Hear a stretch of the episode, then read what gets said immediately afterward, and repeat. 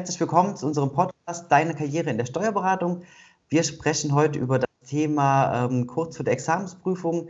So nimmst du jede Prüfung mit links. Jeder von uns kennt das Problem. Ähm, man hat eine besondere Prüfung, einen wichtigen Termin vor sich, ähm, der seit langem rot angemerkt ist ähm, im Kalender. Und umso näher wir dem Termin kommen, umso mehr regiert die Prüfungsangst und man hat keine Chance mehr, das Ganze wirklich souverän anzunehmen.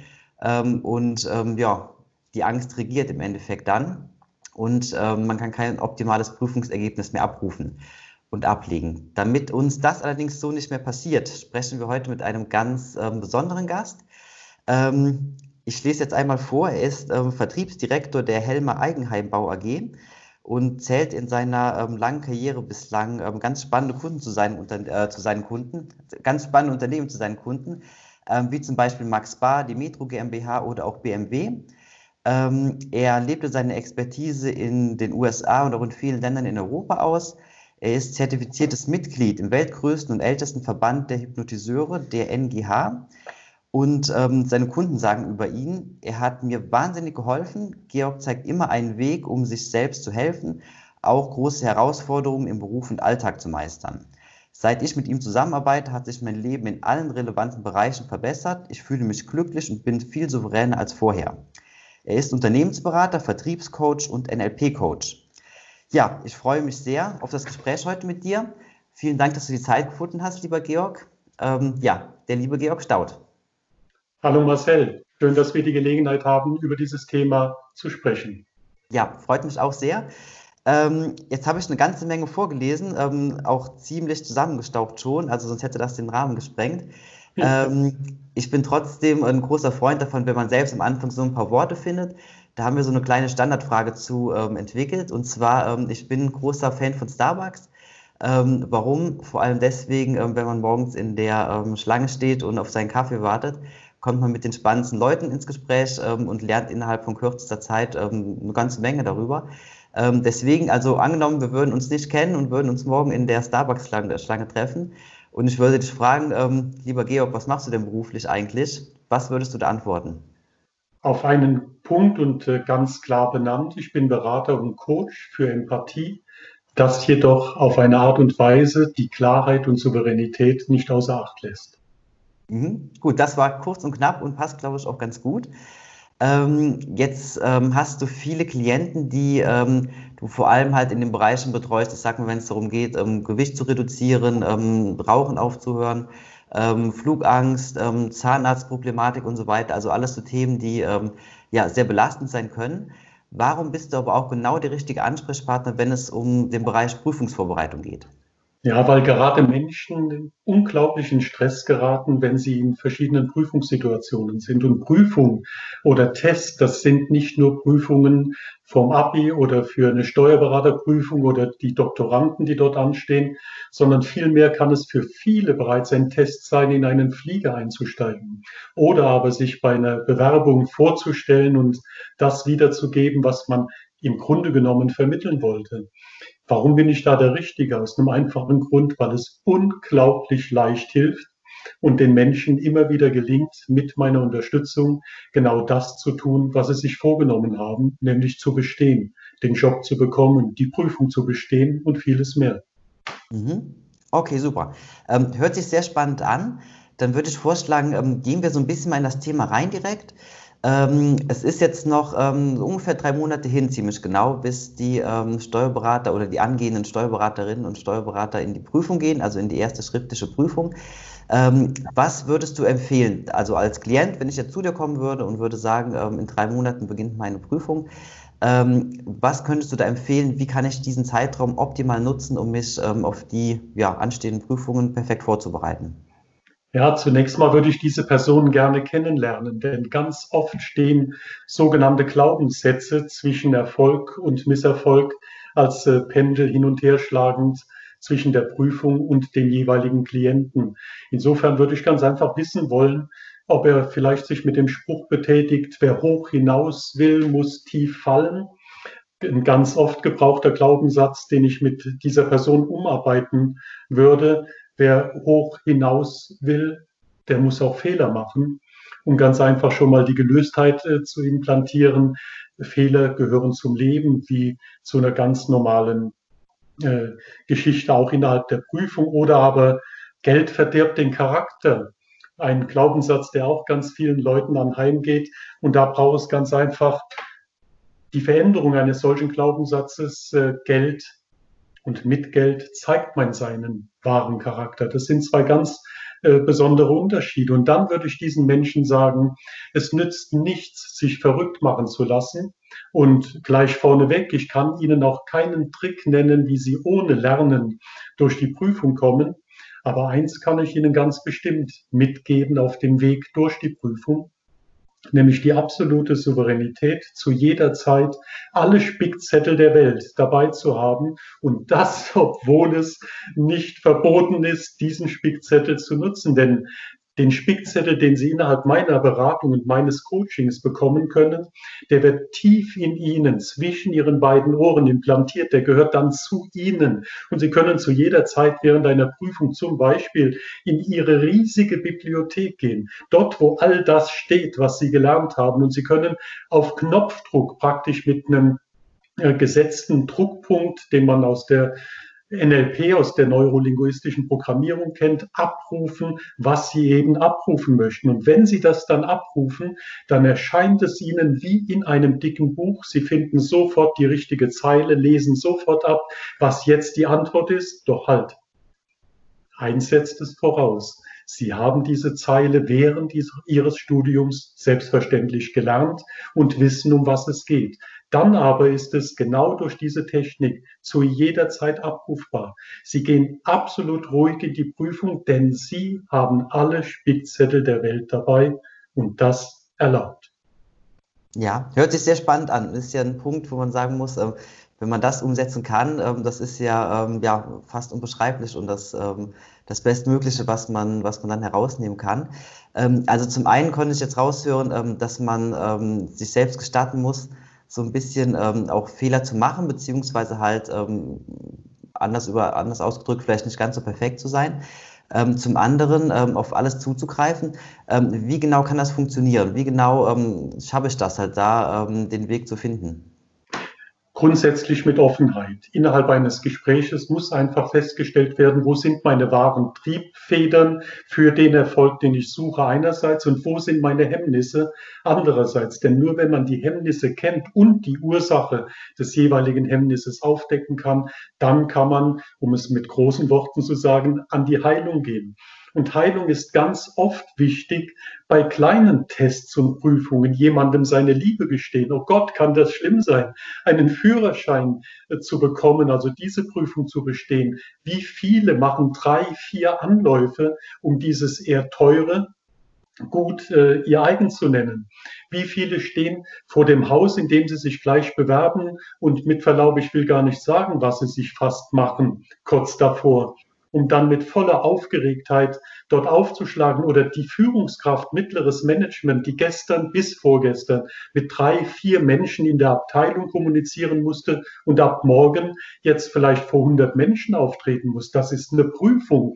Und wenn ich die wahren Beweggründe kenne und die Menschen sind bereit, diese Beweggründe zu benennen, weil sie Veränderung, also Gesundung möchten, dann kann man intristisch an diesem Menschen, mit diesem Menschen in seinem Unterbewusstsein Dinge etablieren, die für viele auf den ersten Blick seltsam aussehen, auf den zweiten Blick mit unglaublich tiefem Verständnis versehen sind, weil man erkennt, so und nicht anders funktioniert es. Und ab diesem Zeitpunkt, wie mit einem Fingerschnipp, sind die Leute ruhig, auf jede Situation, können souverän denken, haben null Aufgeregtheit, wirken dadurch nicht lahm oder uninteressiert, sondern die intristische, die innere Zeituhr läuft deutlich langsamer ab, sodass man alle Zeit der Welt hat, während die Uhr vorne ihren ganz normalen Gang macht und niemand merkt, wie viel Zeit derjenige hat, um zu überlegen, was er jetzt tut oder wie er antwortet.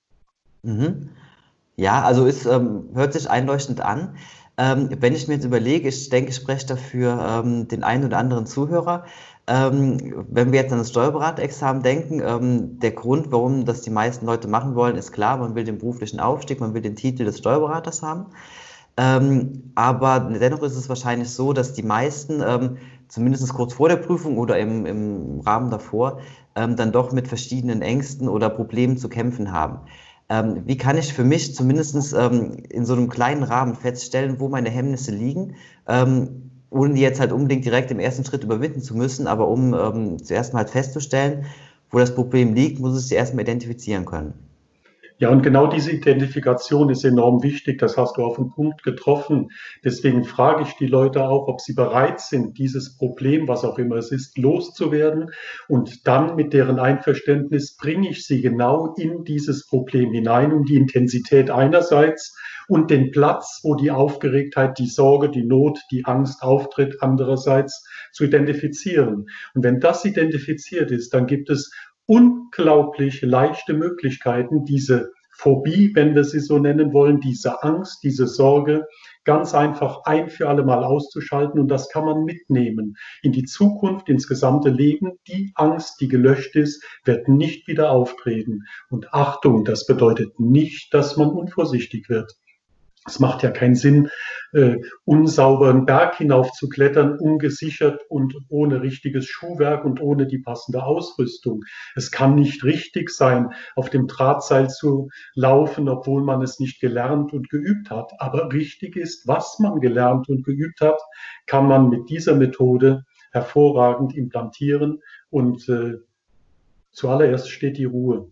Die meisten Menschen sind zu aufgeregt, zu sehr auf so viele Dinge gleichzeitig fokussiert, mit der Angst versehen, um im Beispiel der Steuerberaterprüfung zu bleiben. Hoffentlich bestehe ich die, weil die ist meine Zukunft und dort wird meine nächste äh, Beförderung oder was auch immer angepasst werden. Mit dieser Angst hineinzugehen, macht überhaupt keinen Sinn. Mit der Tatsache hineinzugehen, wie es sich anfühlen wird, nach der Prüfung, wenn man sie bereits bestanden hat. Das ist der richtige Weg.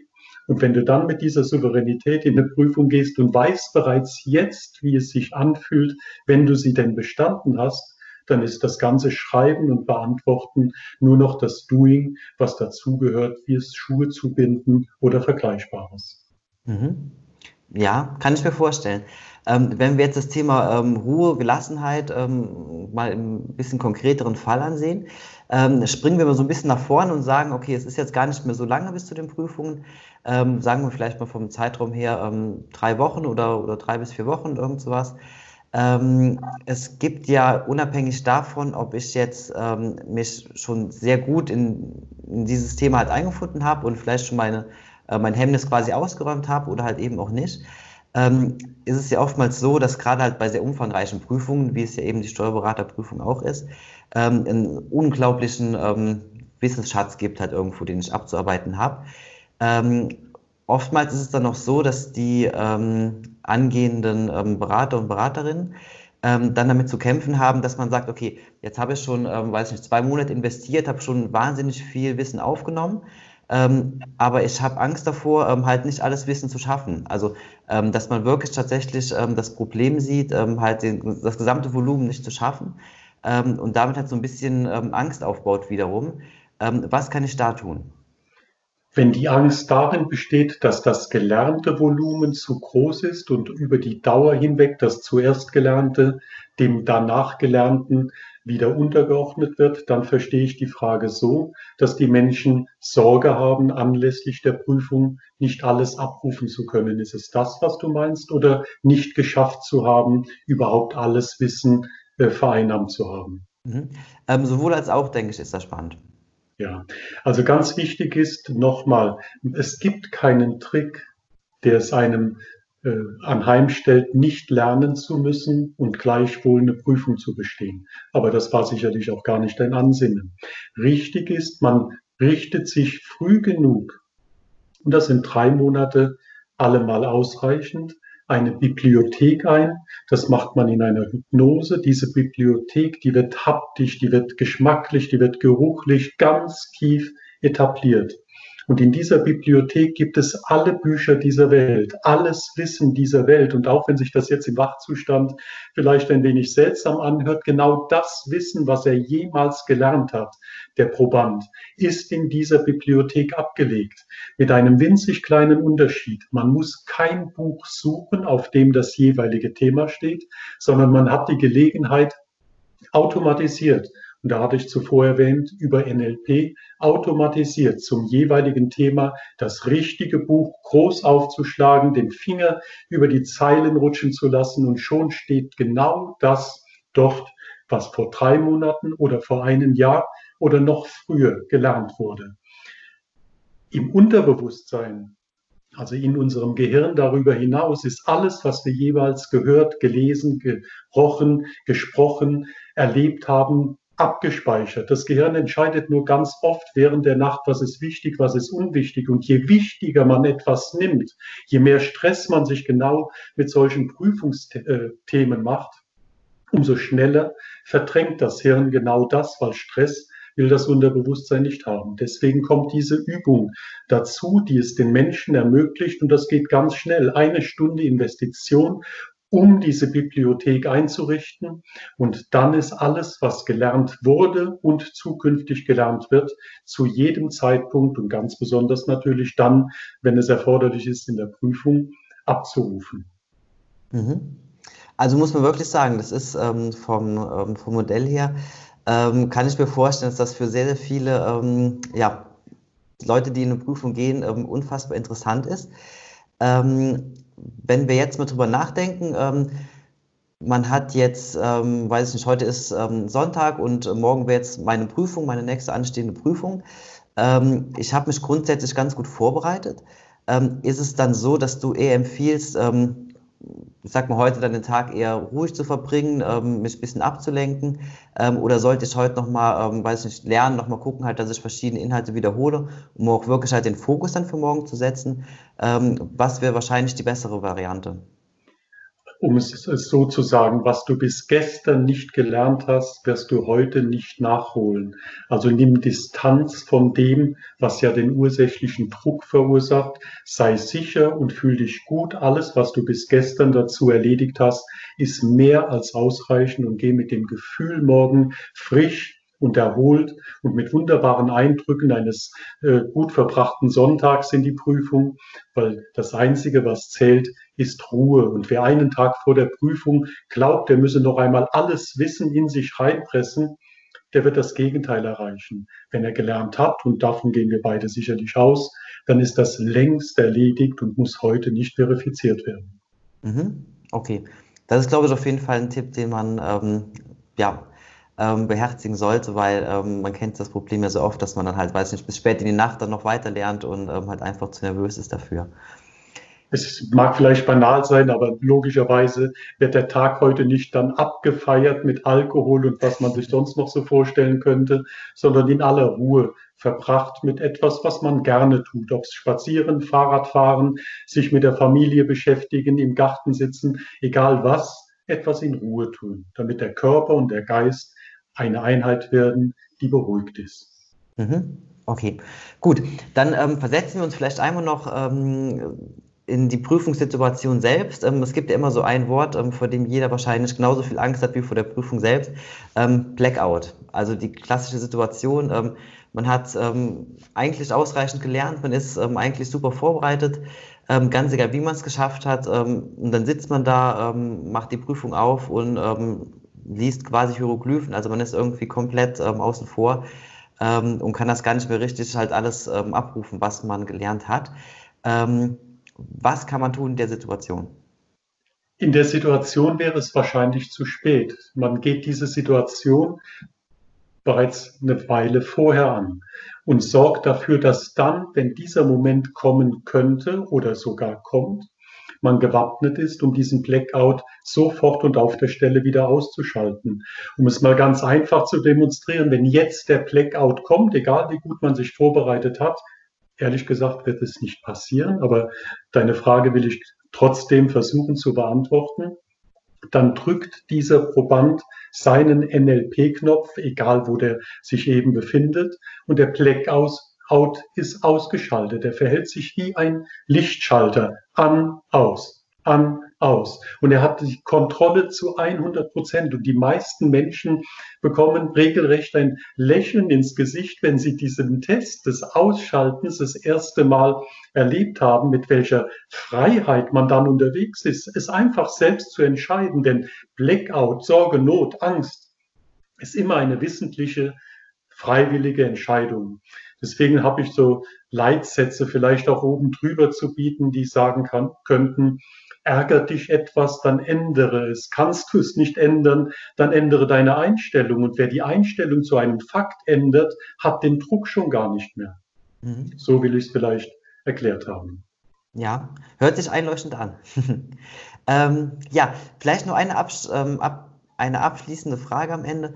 Ähm, du hast ja eine ganze Menge ähm, Klienten, mit denen du zusammenarbeitest ähm, auch sehr erfolgreich zusammenarbeitest. Gibt es da ähm, vielleicht so eine Geschichte, die, ähm, die du spontan bereithältst, ähm, wo du sagst, okay, da war jemand in einer besonderen Prüfungssituation mit einer besonderen Herausforderung, ähm, der ähm, die dann vielleicht sehr souverän geschafft hat oder mit einem sehr überraschenden Ergebnis geschafft hat? Es gibt in der Tat ganz viele, die sich nach der Prüfung, welcher Art auch immer sie äh, sich dargestellt hat, danach anrufen und sich bedanken. Aber ich bin der festen Überzeugung, jeder Einzelne, jeder Einzelne, die ihren Führerschein bestanden hat, ihr Abi, ihre Steuerberaterprüfung oder was auch immer gemacht hat, ist gleich wichtig, denn nicht das Problem von außen betrachtet des Einzelnen ist in der Größenordnung abzumessen, sondern für jeden Einzelnen ist das Problem groß und faktisch vorhanden. Deswegen würde es mir nie zustehen zu sagen, was ist jetzt das beste Ergebnis. Ich glaube, es gibt nur das gute Ergebnis, nämlich dass jeder der sich mit dieser Thematik auseinandersetzt, sich entsprechend vorbereitet, am Ende alles gut ist.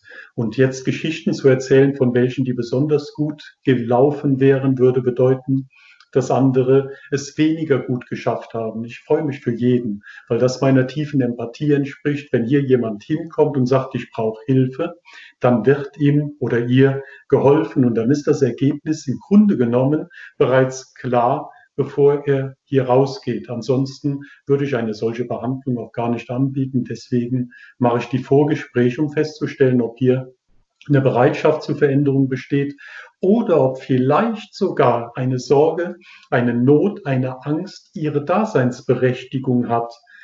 Einfaches Bild dazu, der eingebildete Kranke, um den man sich kümmert.